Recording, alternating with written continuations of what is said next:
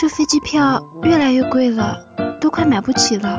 这让我这晕车的打工族可怎么办呢？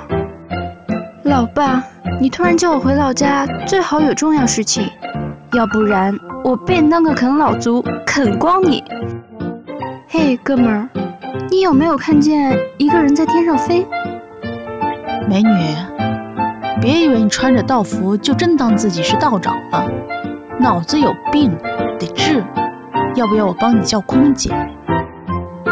你脑子才有病吧？会不会说话？我没有看错，他就在那儿。咦，人呢？小道长，你是不是在找我呢？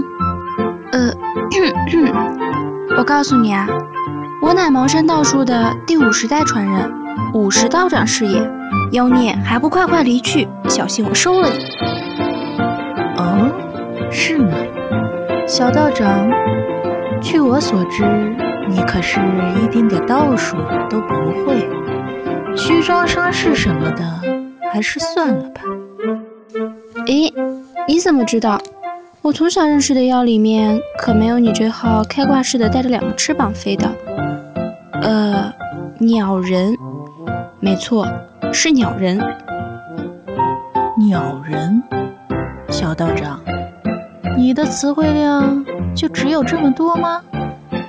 看来我有必要自我介绍一下，小道长，你好，我是凤凰一族的族长，同时也是你的未婚夫。纳尼？未婚夫？臭老爸叫我回去，不会就是要我和你完婚的吧？岳父大人。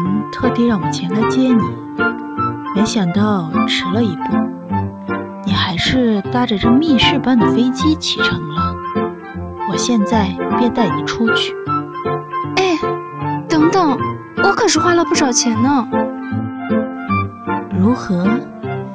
比起飞机，这种自由的感觉更好吧？嗯，你啥时候成了我未婚夫了？作为当事者的我，怎么一脸的懵逼？咦，岳父大人没有向你提起过吗？